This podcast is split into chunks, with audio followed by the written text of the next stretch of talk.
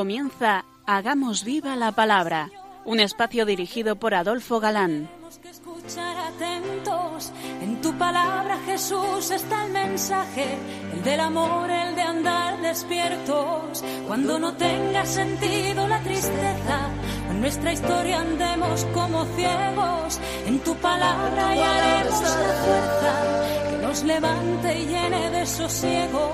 Ojalá comprendamos tu palabra. Ojalá practiquemos tu palabra. Ojalá nos envuelva tu palabra. Ojalá nos transforme tu palabra.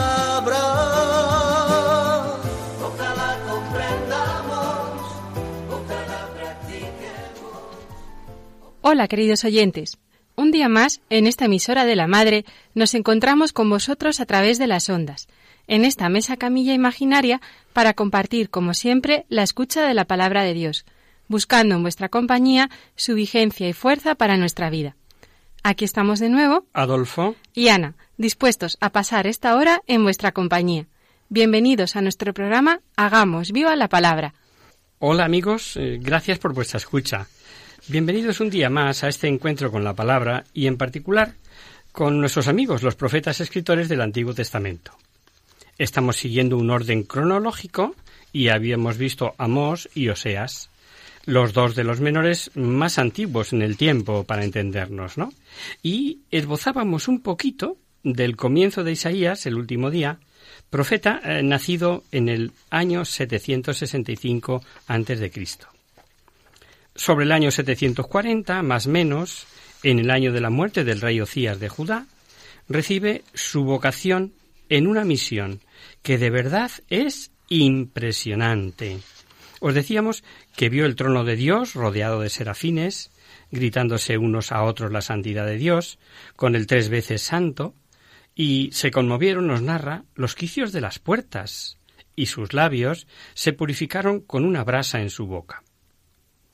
Su obra escrita abarca un periodo de 300 años, nada más y nada menos, pues el título del libro dice que Isaías actuó durante los reinados de Ocías, Jotán, Acaz y Ezequías, es decir, entre los años 767 a.C.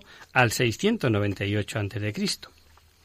Su vocación, en el capítulo sexto que leímos el último día, tiene lugar el año de la muerte de Ocías con ello, la panorámica anterior se reduce a los años 740 a 698.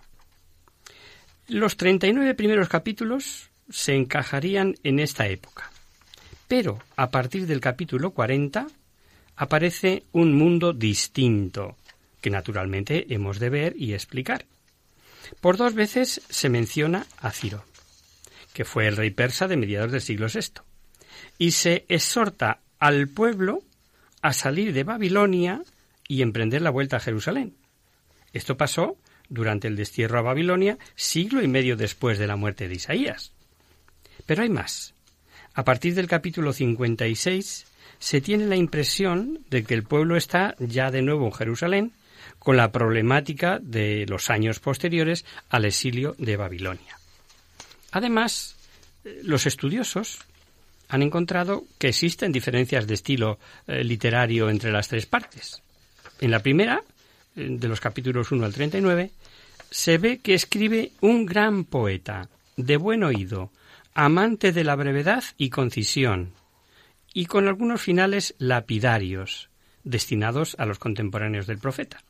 Siglo VIII antes de Cristo.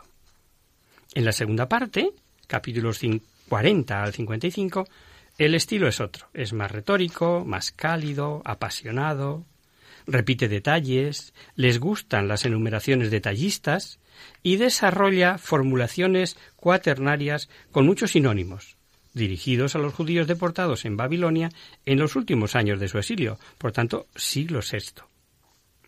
Y en la tercera parte, los capítulos del 56 al 66, eh, sigue un poco el estilo de la segunda parte, pero con un nivel poético menos elevado, salvo honrosas excepciones, dirigidos a los judíos repatriados de Palestina en la época persa, por tanto, siglo V antes de Cristo. Respecto a la teología de la historia, está mucho más desarrollada en los capítulos 40-66 que en los capítulos 1 al 39. Y lo mismo ocurre con la imagen de Dios creador, que no tiene paralelo en los capítulos primeros, esos del 1 al 39. También el concepto de resto, el resto de Israel, es distinto, etc. ante todo esto, pues, ¿qué, ¿qué pensar? ¿Qué opciones hay? Pues durante mucho tiempo se pensó en salvar esas diferencias pensando que Dios pudo revelar al profeta lo que iba a suceder siglos después. Pero hay dos fechas clave.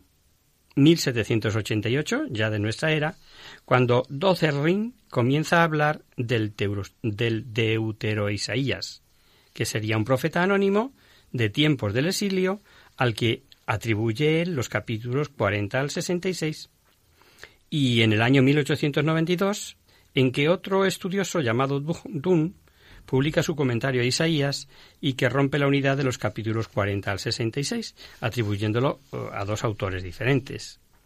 Los capítulos 40 al 55 a quien llama Deutero Isaías y del 56 al 66 que él llama Trito Isaías.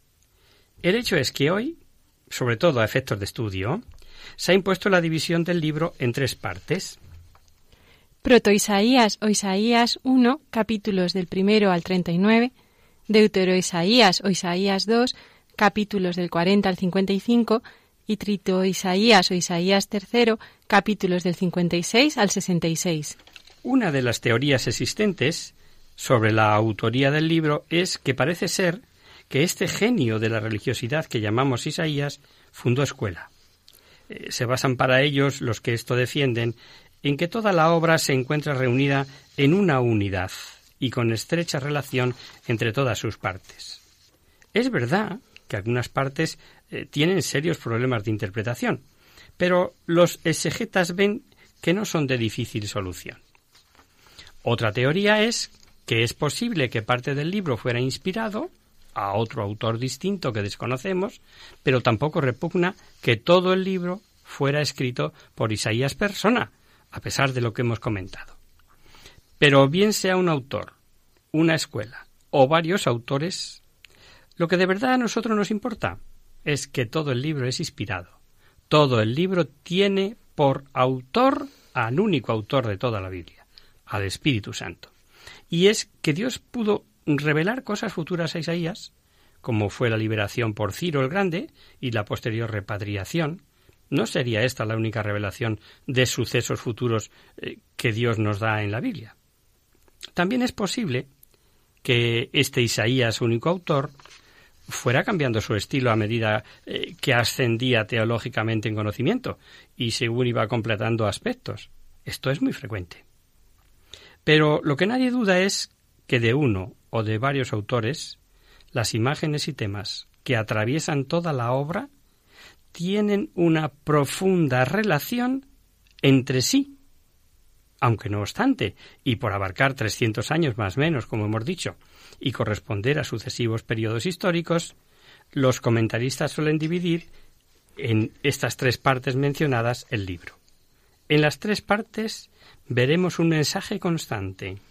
La santidad de Dios que exige del pueblo y de todo alma una atmósfera de santidad y de culto santo. Yahvé es el santo de Israel, pero es el santo de Israel, antes, en y después de la cautividad. Este nombre es propio de Isaías. Isaías es el gran clásico de la Biblia. Es el libro más citado en el Nuevo Testamento y dado como cosa sabida por el pueblo, como ejemplo digamos que habla del nacimiento del Mesías de una virgen, que está profetizado en el capítulo 7, cuando preso Juan Bautista fue Jesús a Galilea para que se cumpliera la profecía de Isaías, que encontramos en Mateo, y el principio del Evangelio de San Marcos presenta a San Juan Bautista como mensajero, conforme había escrito Isaías en el capítulo 40. Ante la incredulidad de los judíos por la resurrección de Lázaro, se nos dice en el Evangelio de San Juan que estaba predicho por Isaías. Y es verdad, si vamos al capítulo 53 lo encontraríamos. Isaías es también, según parece, el libro preferido por Jesucristo, ya que se refiere a él varias veces en la sinagoga de Nazaret, por ejemplo, cuando abrió el libro del profeta Isaías que decía El Espíritu del Señor está sobre mí porque me ungió para evangelizar a los pobres. Me envió a predicar a los cautivos la libertad, a los ciegos la recuperación de la vista, para poner en libertad a los oprimidos, para anunciar un año de gracia del Señor. Lo encontráis en Lucas. Y les dijo, hoy se cumple esta escritura que acabáis de oír. En la expulsión de los mercaderes en el templo, dijo Jesús aquello de Escrito está, y será mi casa es casa de oración, pero vosotros la habéis convertido en cueva de ladrones. Yo les llevaré a mi monte santo, y los recrearé en mi casa de oración. Sus holocaustos y sus sacrificios serán gratos a mi altar, porque mi casa será llamada casa de oración para todos los pueblos no es cuestión de ir cita a cita eh, viendo los paralelos. Eso casi es un trabajillo que os dejamos para vosotros, queridos oyentes. Sé que algunos nos escucháis Biblia en mano. Pues esto, esto de la expulsión de los mercaderes y mi casa de oración, etcétera, que hemos leído de Lucas, que nos ha leído Ana, es del capítulo 56, versículo 7, por si queréis hacer deberes en casa. ¿Recordáis ¿Cuándo Juan Bautista envió a sus discípulos a preguntar a Jesús si era él el Mesías? Pues Jesús respondió con cuatro cintas distintas del libro de Isaías. Entonces se abrirán los ojos de los ciegos, se abrirán los oídos de los sordos. Isaías capítulo 35 versículo quinto. Y los sordos oirán aquel aquel día las palabras del libro, y los ciegos verán sin oscuridad y sin tinieblas. Isaías capítulo 29, versículo 18. Revivirán tus muertos, mis cadáveres se levantarán. Despertad y cantad los que yacéis en el polvo, porque rocío de luces es tu rocío, y la tierra parirá sombras. Isaías capítulo 26, versículo 19. El Espíritu del Señor Yahvé está sobre mí, pues Yahvé me ha ungido, me ha enviado para predicar la buena nueva a los, a los abatidos y sanar a los que de a los de quebrantado corazón, para anunciar la libertad de los cautivos y la liberación de los encarcelados. Isaías capítulo 61 versículo primero. Muchas gracias, Ana, porque además nos has ido dando las claves para ver todo el párrafo eh, de contestación eh, de dónde procede, de todas estas citas de Isaías. Eh, del capítulo 56 al 66 de Isaías hay nada más y nada menos que 18 citas en el Nuevo Testamento. Hay cuatro en el Evangelio de Mateo, dos en el de Marcos, tres en el de Lucas, uno en los Hechos de los Apóstoles, tres en la carta a los Romanos, una en la primera a los Corintios, otras dos que encontramos en la carta a los Efesios, una en la primera de los tesalonicenses y uno en la segunda carta de Pedro. No es extraño que el Señor haya permitido que se descubriese en Currán, es una localidad que está a 13 kilómetros al sur de Jericó, y a partir de 1947 una serie de jarrones con rollos, algunos de 200 años antes de Jesucristo nada más, encontrar, como digo, el libro completo de Isaías, más varios fragmentos también de Isaías. Actualmente este libro se puede contemplar si se visita el Museo de Jerusalén y está extraordinariamente bien conservado. Eh, tienen una valla, no te puedes arrimar. Yo lo he visto, he tenido la suerte de verlo en persona, pero está en rollo y está perfectamente conservado. Y si Isaías es el más citado en el Nuevo Testamento, el probablemente preferido por Cristo, como hemos dicho, y el rollo más importante de Qumran, pues, pues mm, debería ser libro de cabecera para todo creyente, ¿nos parece? Pero me pregunto, ¿cuántos de nosotros, presentes y oyentes, hemos leído entero el libro de Isaías? Si nos tomásemos interés, a lo mejor Dios hacía el milagro de aclararnos las dudas de interpretación, como hizo con el eunuco etíope, funcionario de la reina de, de Candaces. ¿Recordamos? El ángel del Señor habló a Felipe diciendo, Levántate y marcha hacia el mediodía por el camino que baja de Jerusalén a Gaza. Es desierto. Se levantó y partió. Y he aquí que un etíope eunuco, alto funcionario de Candace, reina de los etíopes, que estaba a cargo de todos sus tesoros y había venido a adorar en Jerusalén, regresaba sentado en su carro, leyendo al profeta Isaías. El Espíritu dijo a Felipe, Acércate y ponte junto a ese carro. Felipe corrió hasta él y le oyó leer al profeta Isaías y le dijo, ¿Entiendes lo que vas leyendo? Él contestó, ¿Cómo lo puedo entender si nadie me hace de guía? Y rogó a Felipe que subiese y se sentase con él. El pasaje de la escritura que iba leyendo era este. Fue llevado como una oveja al matadero, y como cordero mudo delante del que lo trasquila. Así él no abre la boca. En su humillación le fue negada la justicia. ¿Quién podrá contar su descendencia? Porque su vida fue arrancada de la tierra. El eunuco preguntó a Felipe, Te ruego me digas de quién dice esto el profeta, de sí mismo o de otro. Felipe entonces partiendo de este texto de la Escritura, se puso a anunciar la buena nueva de Jesús. Eh, como en Oseas, eh, que veíamos, el nombre de los hijos aquí de, Isaías es simbólico y revelan algo trascendente. El nombre de Isaías, Sear Yasub, que quiere decir un resto volverá, eh, vamos a ver algo, mm, si os parece, acerca de su persona, de quién es Isaías. La verdad es que sabemos poco de su vida íntima. Eh, sí que por su cultura parece que debió educarse en Jerusalén, dentro de una familia de alta categoría, pero algo sí sabemos, y es cómo fue su extraordinaria llamada a su vocación. Eh, sobre todo nos llama la atención o apreciamos la prontitud de su respuesta. El año de la muerte del rey Ocías vi al Señor sentado en un trono excelso y elevado, y sus aldas llenaban el templo. Unos serafines se mantenían erguidos por encima de él. Cada uno tenía seis alas. Con un par se cubría la faz, con otro par se cubría los pies y con otro par aleteaban. Se gritaban el uno al otro, Santo, Santo, Santo, Yahvé Sebaot, llena está toda la tierra de tu gloria. Se conmovieron los quicios y los dinteles a la voz de los que clamaban, y la casa se llenó de humo. Y dije, Ay de mí que estoy perdido, pues soy un hombre de labios impuros y entre un pueblo de labios impuros habito, que el rey de Yahvé Sebaot ha visto mis ojos.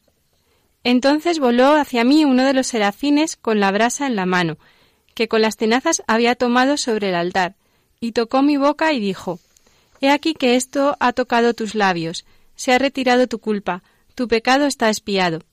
Y percibí la voz del Señor que decía, ¿A quién enviaré? ¿Y a quién irá de parte nuestra? Dije, heme aquí, envíame.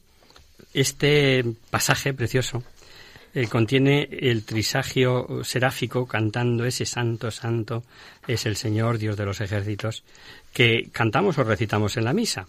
Es una gozada, sobre todo para los devotos de la Santísima Trinidad, pues sabemos que es oración de ángeles. Purificado con la brasa santa y santificado, Isaías ve con claridad la elección divina de Jerusalén, la dinastía davídica, la conciencia del pecado personal y la del pecado colectivo, la necesidad del castigo ante el rechazo y la infidelidad. Pensemos en esa rápida respuesta a la llamada, no la de Isaías, sino la de cada uno de nosotros escuchando esta música.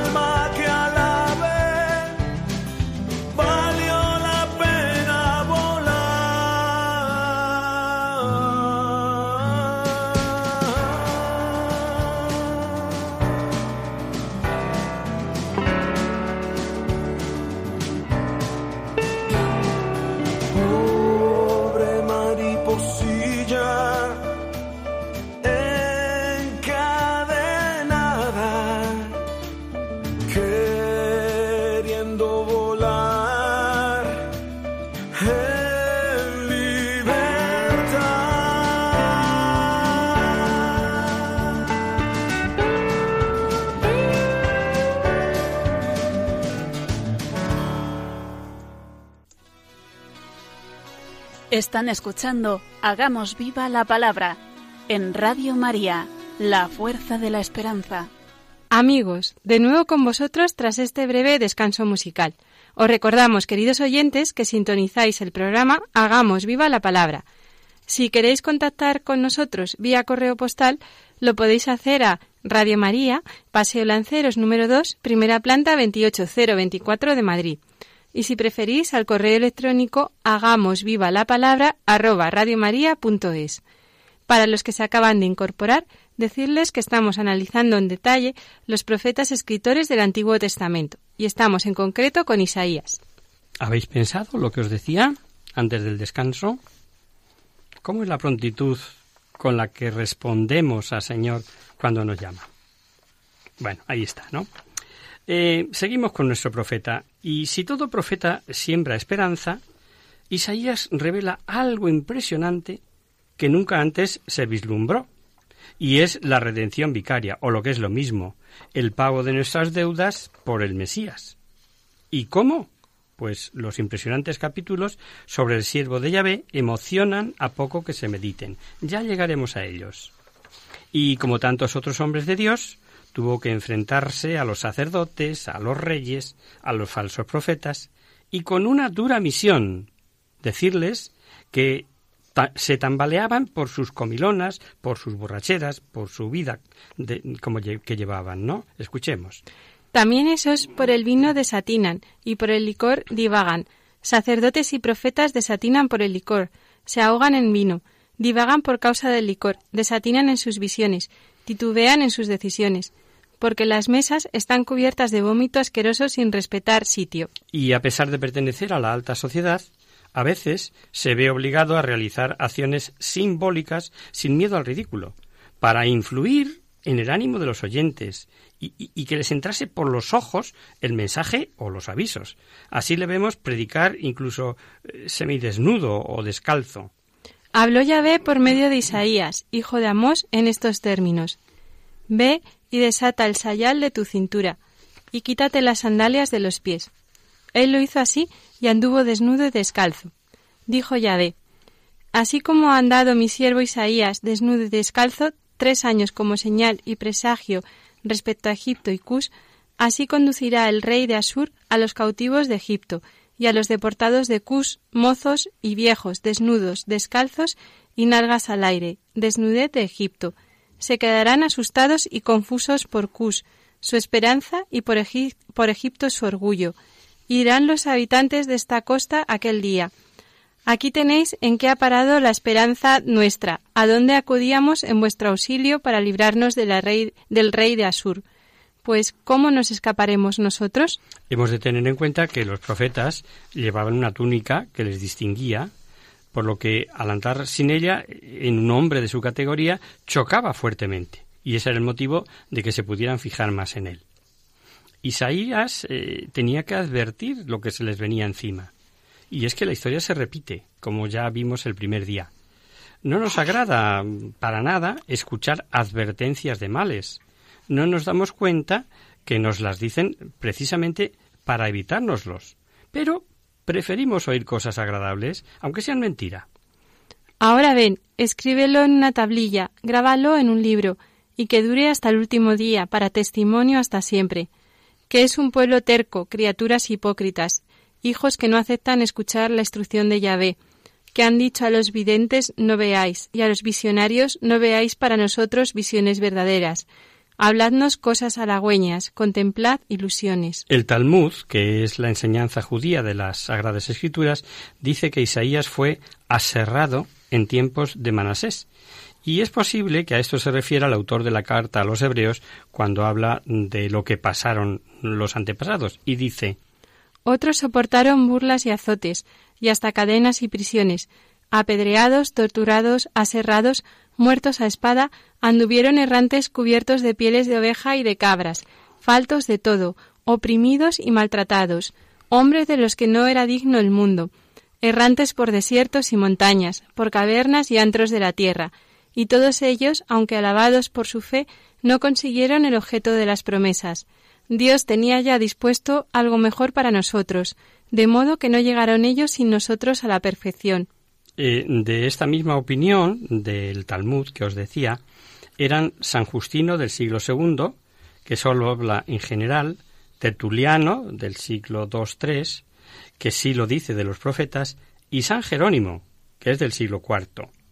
Lo cierto es que este excepcional hombre correspondió a la llamada de Dios como Abraham, como Samuel y qué decir, como María, eh, con entrega total y sin saber ni hacer análisis sobre lo que le esperaba. Dijo, envíame. Con toda entrega y confianza. Lo leíamos antes del descanso, ¿recordáis? Y percibí la voz del Señor que decía, ¿A quién enviaré? ¿Y a quién irá de parte nuestra? Y dije, heme aquí, envíame. Vamos a ver el marco histórico de Isaías. Con independencia de lo que dijimos que abarca el libro de unos 300 años, vamos a fijarnos en Isaías persona, que es el que conocemos de la primera parte, o sea, el proto-Isaías, concretamente del capítulo 1 al 39. Entre otras cosas porque es el marco histórico contemporáneo al profeta. Al comentar Amós y Oseas, vimos ya muchas cosas que nos valen exactamente igual para Isaías. Pero Isaías, a diferencia de los anteriores, también predicó en el reino del sur, en el reino de Judá. Y precisamente su influencia, sin duda, se dejó sentir en los tiempos en que el rey de Judá, Ezequías, consiguió llevar a cabo una profunda reforma religiosa y que encontramos con detalle en el libro de los reyes. Una de las reformas fue eliminar las imágenes, eh, entre ellas, fijaros, la serpiente de bronce que Moisés había hecho en el desierto, pues la adoraban, como si se tratara de un dios. En el tercer año de Oseas, hijo de La, rey de Israel, comenzó a reinar Ezequías, hijo de Ahaz, rey de Judá. Tenía veinticinco años cuando comenzó a reinar, y reinó veintinueve años en Jerusalén. El nombre de su madre era Abía, hija de Zacarías hizo lo recto a los ojos de Yahvé enteramente como David su padre. Él fue quien quitó los altos, derribó los, las estelas, cortó los cipos y rompió la serpiente de bronce que había hecho Moisés, porque los israelitas le habían quemado incienso hasta aquellos días. Se la llamaba Nejustán. Un dato curioso, como vemos, le habían dado incluso un nombre de un dios, ¿no? Eh, dado por sentado que para Dios no hay nada imposible, hay muchos listorros que echan mano del pasaje de José, de Josué, cuando mandó detener el sol y se paró, lo que no es verdad, porque hoy sabemos que mm, lo que se mueve es la Tierra alrededor del Sol y no el sol, alrededor de la Tierra. Pero bueno, es la forma de hablar. Eh, como se creía entonces, incluso aunque ahora no lo digamos, podemos seguir pensando lo mismo. Bueno, pues a estos que ni siquiera son capaces de aceptar esto, a los que no quieren caldo, como dice el refrán, mejor tres tazas. Vamos a ver la prueba que dio Isaías al rey Ezequías sobre dar marcha atrás la sombra. Vuelve y di a Ezequías, jefe de mi pueblo, así habla Yahvé, Dios de tu padre David. He oído tu plegaria y he visto tus lágrimas y voy a curarte. Dentro de tres días subirás a la casa de Yahvé. Voy a darte quince años más de vida, y te libraré a ti y a esta ciudad de la mano del rey de Asiria, y ampararé esta ciudad por quien soy y por amor a mi siervo David. Isaías dijo, Tomad una masa de higos. La tomaron, la aplicaron sobre la úlcera y sanó. Ezequías dijo a Isaías, ¿Cuál será la señal de que Yahvé me va a curar y dentro de tres días subiré a la casa de Yahvé? Isaías respondió, Esta será para ti, de parte de Yahvé, la señal de que Yahvé hará lo que ha dicho. ¿Quieres que la sombra avance diez grados o que retroceda diez grados? Ezequías dijo, Fácil es para la sombra extenderse diez grados. No, Mejor que la sombra retroceda diez grados. El profeta Isaías invocó Yahvé, y Yahvé hizo retroceder la sombra diez grados sobre los grados que había recorrido en los grados de la habitación de arriba de Ahaz. Fijaos, es una prueba extraordinaria, claro. Y, y, para que no olvidemos mm, que cada uno es cada uno, de este rey nació uno de los peores reyes que tuvo el reino de Judá, el reino del sur, y se llamaba Manasés. Creo que todos conocéis que en Isaías eh, leemos la revelación de que Mesías nacería de una virgen, pero tal vez no sepáis que fue por un caso mm, que recoge el libro segundo de los Reyes. Eh, en el año 734 mm, reinaba en Judá el rey, el Acaz o Ahaz, como dicen otras eh, traducciones, y en Israel Pekaj, y en Arán Rasón. El caso es que se unieron en alianza Pekaj y Rasón para ir contra Judá. Ahaz, aterrorizado, se fue a pedir ayuda al rey de Asiria, pero Isaías le promete la ayuda divina y para que Ahaz le crea, le dice que pida una prueba a Yahvé de que le va a ayudar. Y Ahaz hipócritamente rechaza la oferta haciéndose el bueno. No pediré prueba al Señor, algo así como no tentaré a mi Dios. Isaías no se opuso a que pidiera ayuda a Siria, sino a que tuviera temor sin creer en Dios, sin creer que Dios lo puede todo. Quería, eh, en una palabra, que Ahaz confiara y creyera en Yahvé. Ahaz incluso había establecido cultos idolátricos asirios en el templo y había pagado grandes sumas en forma de tesoros a los asirios. En este cuadro, en este panorama que os acabo de pintar, es cuando entra esta profecía de Isaías súper conocida. Volvió Yahvé a hablar a Jad diciendo, Pide para ti una señal de Yahvé tu Dios en lo profundo de Seol o en lo más alto.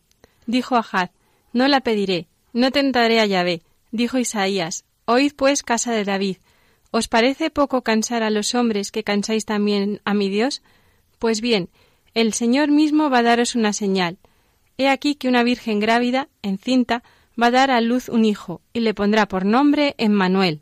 Isaías le anunció la invasión de los asirios, que se anexionaría en una parte de Israel, y profetizó la lucha contra Asiria y Egipto en la tierra de Judá por falta de fe pero que quedaría un resto.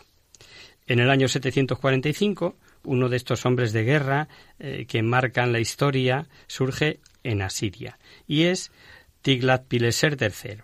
Este señor de la guerra introdujo la rueda de ocho radios, ya no era maciza como habían sido hasta entonces, puso caballos de repuesto, protegió a los jinetes, los jinetes con corazas y botas duras, pues su sucesor, Salmanasar III, como vimos en Oseas, sitió Samaria, la capital del Reino del Norte, de Jerusalén, mm, bien digo, del Reino del Norte, y finalmente su hijo Sargón II acabó con el reino de Israel en el 721 a.C.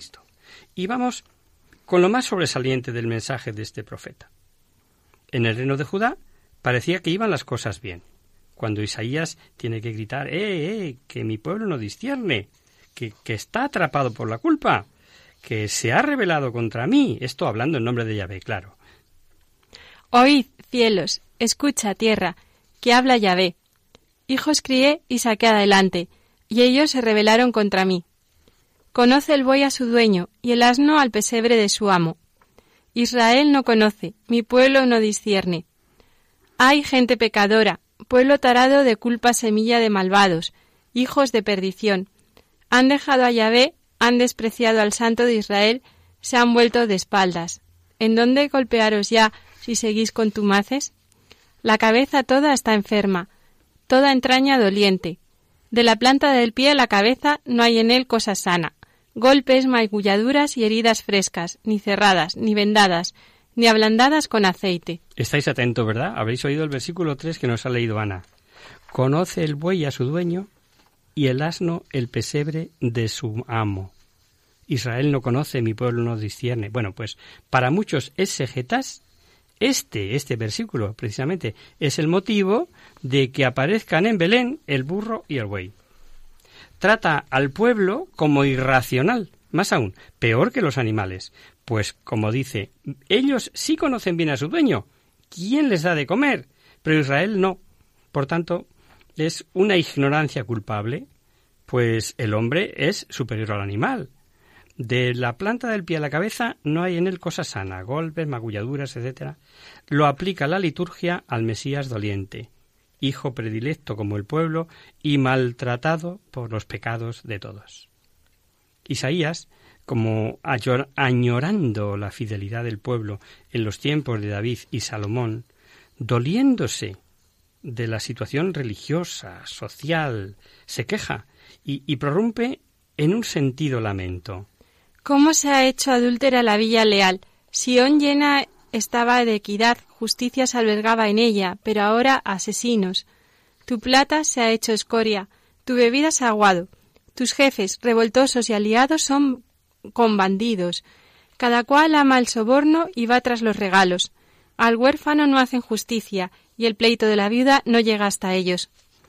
Así se labran su propio mal, porque además eh, sus pecados son públicos eran eh, sodomitas públicos, eh, no les importaba aparecer como tales.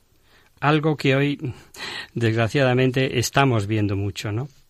La expresión de su rostro les denuncia y sus pecados como Sodoma manifiestan, no se ocultan. Ay de ellos, porque han merecido su propio mal. Decid al justo que bien, que el fruto de sus acciones comerá. Ay del malvado, que le irá mal, que el mérito de sus obras se le dará. Parece ser, por el texto eh, que leeremos más adelante, que un joven rey que comenzó a reinar a los 16 años, posiblemente se trate de Ocías, se dejó influir por las mujeres eh, de la corte. Leamos. A mi pueblo lo oprime un mozalbete y mujeres le dominan. Pueblo mío, tus regidores vacilan y tus derroteros confunden. Isaías ha de encararse con la altivez, eh, la desvergüenza y la provocación de las mujeres. Ellas influían en la desmoralización y la alta sociedad fijaba su atención en el exceso de joyas y adornos que llevaban. Dice Yahvé, por cuanto son altivas las hijas de Sión y andan con el cuello estirado y guiñando los ojos, y andan a pasitos menudos, y con pies hacen tintinear las aljorcas. Lo condenable no son las joyas, es la altivez, la vanidad desmesurada, en una palabra, el endiosamiento de las mujeres que se creían por encima de todo y de todos. Ojo, que no se denuncia aquí la coquetería femenina, que es natural en las mujeres. Y si os parece, lo dejamos aquí por hoy, donde retomaremos nuestra explicación en el capítulo 5, si Dios quiere, el próximo día.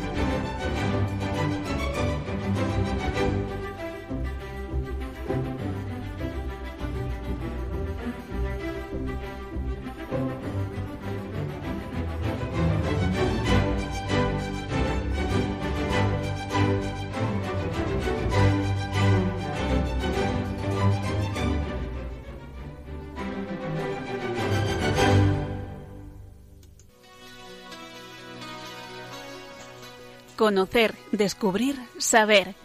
En Hagamos Viva la Palabra. Abrimos ahora este mini espacio del final del programa que llamamos Conocer, Descubrir, Saber, para satisfacer vuestras curiosidades, para responder a vuestras preguntas, para hablar de alguna cosa histórica o actual que pueda orientar nuestras vidas. Tenemos un correo esta semana de una oyente riojana que nos dice lo siguiente. Queridos amigos de Hagamos Viva la Palabra, me encanta nuestro programa y es por la sencillez con la que explicáis todo. El día que no puedo escucharos en directo, busco luego en el podcast para no perder el hilo. Me llamo Ana y escribo desde La Rioja. Os suelo escuchar en el coche camino de casa. Este correo es precisamente para que me aclaréis si es posible la fiesta del 1 de enero. No entiendo tanto cambio. Primero se felicitaba a los Manolos porque era su día. Mi cuñado se llamaba Manolo. Luego que si la jornada de la paz y ahora se insiste en que es una fiesta de la Virgen. Perdonad mi ignorancia. ¿Me podéis aclarar un poquito este lío? Muchísimas gracias por adelantado y firma Ana. Hola Ana, gracias eh, por tu email y por tu fidelidad al programa, claro. Eh, lo que nos preguntas no tiene mayor problema y se explica simplemente eh, siguiendo los pasos históricos. Cada 1 de enero lo inicia la Iglesia celebrando la solemnidad de María, Madre de Dios, para pedir la protección de aquella que tuvo la dicha de concebir, dar a luz y criar al Salvador. Coincide el día 1 con la octava de Navidad, y esto tiene que ver con los Manolos, y ambas cosas tienen explicación bíblica, y ahora vamos a ellas. Por otro lado, se celebra igualmente la Jornada por la Paz, que no tiene fundamento doctrinal, pero es una fiesta instituida en 1968 por el Beato Pablo VI para orar especialmente en este día del comienzo del año civil por el inestimable bien de la paz mundial. Empezamos por la fiesta de María Madre de Dios y, comenzamos fundamentándola. María, Madre de Dios, eh, Teótocos, en griego, es la más antigua que se conoce en Occidente. Es el principal, fíjate bien lo que te digo, Ana, el principal y el más importante dogma sobre la Virgen María. Y todos los demás dogmas marianos encuentran su sentido en esta verdad de fe. Según un antiguo testimonio, escrito en el siglo III, los cristianos de Egipto se dirigían a María con la siguiente oración. Bajo tu amparo nos acogemos, Santa Madre de Dios. No desoigas la oración de tus hijos necesitados. Líbranos de todo peligro, oh siempre Virgen gloriosa y bendita. Que seguimos rezando en la liturgia de las horas, como sabes. La maternidad de María es una de las primeras fiestas marianas que se dio en la cristiandad. Se dice que por el siglo V en Bizancio había una memoria de la Madre de Dios que se celebraba el 26 de diciembre, al día siguiente de Navidad. Los primeros cristianos solían llamar a la Virgen María como la Teótocos, que en griego significa Madre de Dios. Y en el siglo IV este término Teótocos se usaba con frecuencia tanto en Oriente como en Occidente, porque ya había entrado a formar parte eh, del patrimonio de la fe de la Iglesia y aparece en las catacumbas de Joajos de la ciudad de Roma y en antiguos monumentos de Oriente, de Oriente, perdón, como en Grecia, Turquía o Egipto.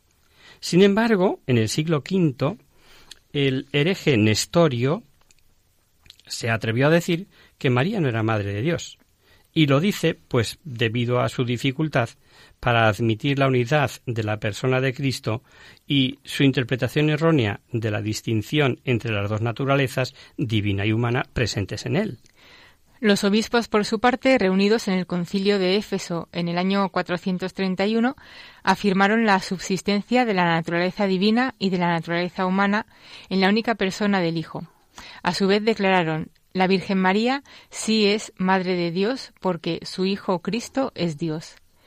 Luego, acompañados por su pueblo y portando antorchas encendidas, hicieron una gran procesión cantando Santa María, Madre de Dios, ruega por nosotros pecadores, ahora y en la hora de nuestra muerte. Amén. San Juan Pablo II, en noviembre de 1996, reflexionó sobre las objeciones planteadas por Nestorio y para que se comprenda mejor el título María, Madre de Dios, nos dijo, la expresión Teótocos, que literalmente significa la que ha engendrado a Dios, a primera vista puede resultar sorprendente, pues suscita la pregunta ¿cómo es posible que una criatura humana engendre a Dios? La respuesta de la fe de la Iglesia es clara. La maternidad divina de María se refiere sólo a la generación humana del Hijo de Dios, y no a su generación divina, dijo el pontífice. El Hijo de Dios fue engendrado desde siempre por Dios Padre y es consustancial con él. Evidentemente, en esa generación eterna María no intervino para nada. Pero el Hijo de Dios hace dos mil años tomó nuestra naturaleza humana y entonces María lo concibió y lo dio a luz. Además, una madre no es madre solo del cuerpo o de la criatura física que sale de su seno, sino de la persona que engendra, enfatizó San Juan Pablo II. El concilio de Éfeso, en el año 431, siendo Papa eh, San Clementino I, definió, si alguno no confesare que el Emmanuel Cristo es verdaderamente Dios y que por tanto la Santísima Virgen es Madre de Dios, porque parió según la carne al Verbo de Dios hecho carne, sea anatema. El Concilio Vaticano II, en el número 66 de la Constitución dogmática Lumen Gentium hace referencia del dogma así. Desde los tiempos más antiguos, la bienaventurada Virgen María es honrada con el título de Madre de Dios, a cuyo amparo los fieles acuden con sus súplicas en todos sus peligros y necesidades. Por otra parte, como ah, decíamos al principio, con esta solemnidad del día 1 de enero, se concluye la octava de Navidad, o sea, un conjunto de ocho días desde el día 25 de diciembre a los que la Iglesia actualmente celebra durante esos ocho días el nacimiento de Jesús.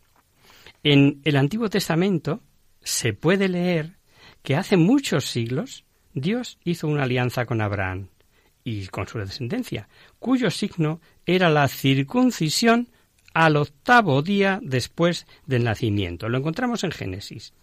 Dijo Dios a Abraham, Guarda pues mi alianza, tú y tu posteridad, de generación en generación. Esta es mi alianza que habéis de guardar entre yo y vosotros, también tu posteridad. Todos vuestros varones serán circuncidados.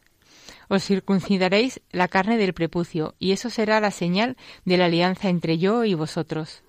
A los ocho días será circuncidado entre vosotros todo varón, de generación en generación tanto el nacido en casa como el comprado con dinero a cualquier extraño que no sea de tu raza.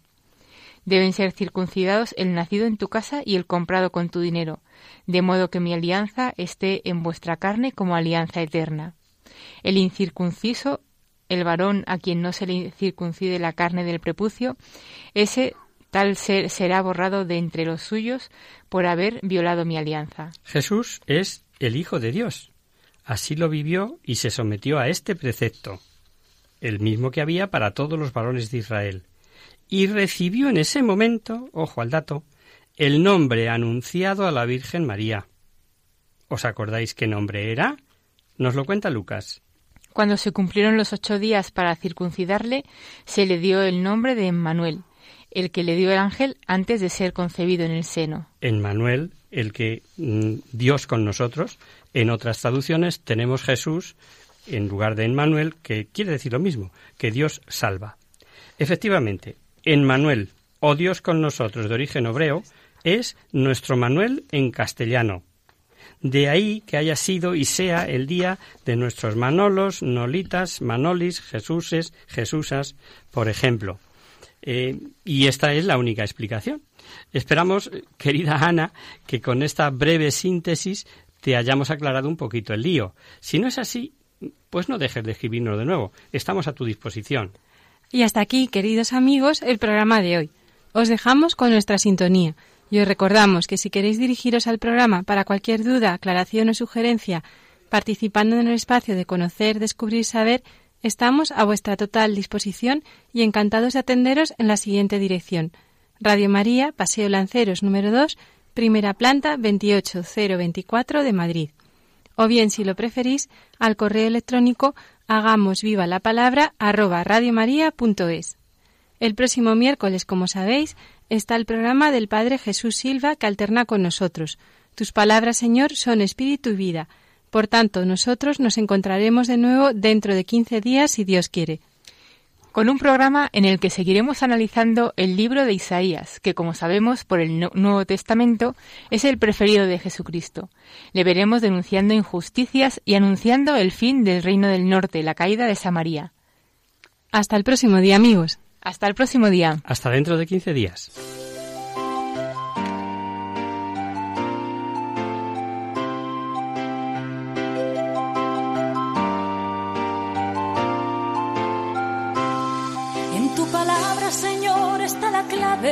Solo tenemos que escuchar atentos. En tu palabra, Jesús, está el mensaje, el del amor, el de andar despierto. Así concluye Hagamos viva la palabra con Adolfo Galán. Como ciegos en tu palabra y haremos la fuerza que nos levante y llene de sosiego. Ojalá